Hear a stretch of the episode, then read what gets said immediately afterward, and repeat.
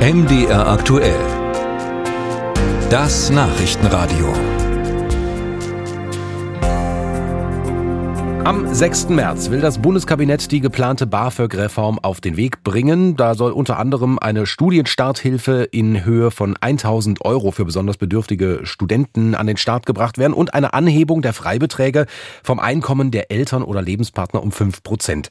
Und damit soll dann auch der Kreis der Antragsberechtigten ausgeweitet werden. Dazu spreche ich jetzt mit Matthias Anbuhl, Vorstandsvorsitzender des Deutschen Studierendenwerks. Ich grüße Sie, Herr Anbuhl. Ich grüße Sie auch. Guten Tag.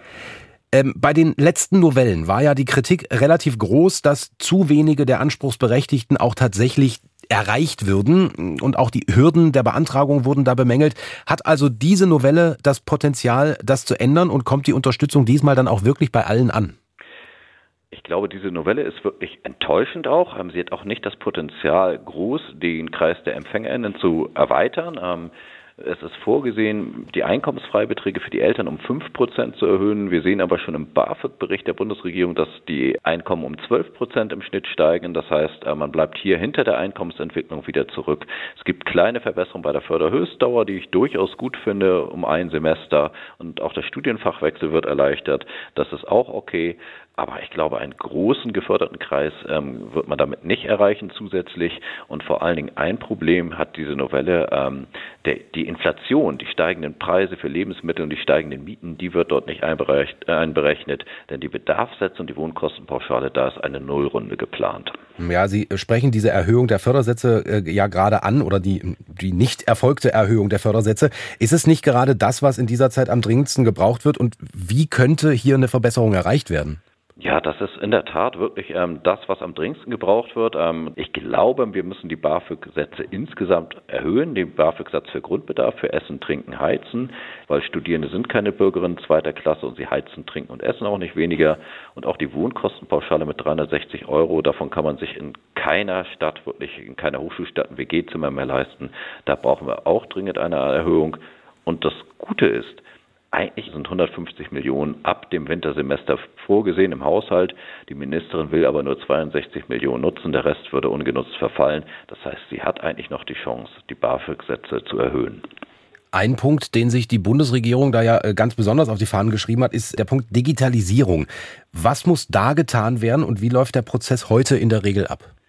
Im Moment kann man von einer echten Digitalisierung des BAföGs nicht sprechen. Ähm, die Bundesregierung hat angefangen, das Antragsverfahren zu digitalisieren. Das heißt, die Studierenden können Anträge digital einreichen und in dem Moment, wo der Antrag ähm, ins BAföG-Amt eintritt, wird der Prozess analog. Das heißt, ähm, im BAföG-Amt müssen die Mitarbeitenden den Antrag ausdrucken am Kopierer, sie müssen ihn lochen, abheften, ordnen, legen eine Papierakte an. Ähm, auch die Bescheide werden per Papier geschickt. Das heißt, wir haben wirklich eine absurde Situation. Man kann den Antrag digital einreichen, aber danach beginnt der alte Papierkrieg wieder. Und es ist wichtig, dass der gesamte Prozess digitalisiert wird, von A bis Z, vom Antrag über die E-Akte bis zum elektronischen Bescheid.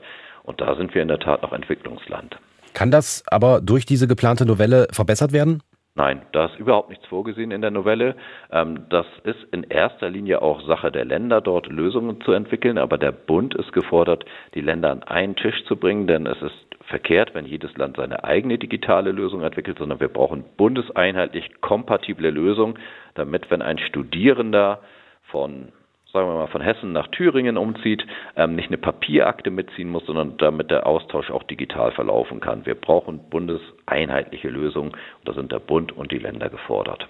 Und bisher galt ja auch, wer nicht innerhalb der Regelstudienzeit bleibt oder aus Gründen das Studienfach wechselt, der hat auf gut Deutsch Pech gehabt. Auch hier soll es Vereinfachungen oder Aufweichungen dieser Regeln geben.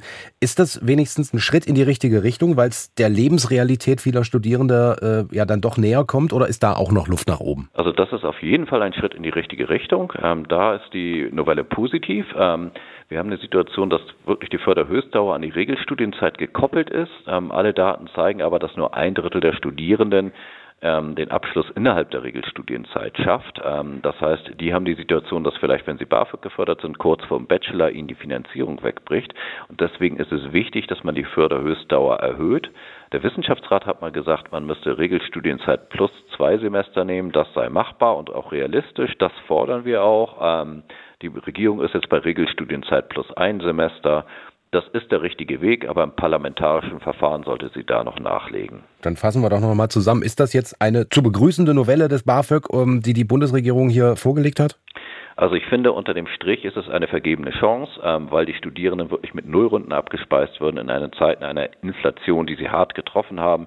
Das Budget von Studierenden ist eh auf Kante genäht, diese Naht droht jetzt zu reißen und deswegen brauchen wir eine kraftvollere Novelle. Und das Interessante ist ja, mit 150 Millionen steht Geld bereit, aber die Ministerin will viel Geld verfallen lassen und nur 62 Millionen investieren einfacher, digitaler und 1000 Euro Studienstarthilfe, so das Ziel der Bundesregierung, die dieses aber verfehlt hat, sagt Matthias Anbuhl, der Vorstandsvorsitzende des Deutschen Studierendenwerks. Herzlichen Dank für Ihre Zeit. Ich danke Ihnen auch.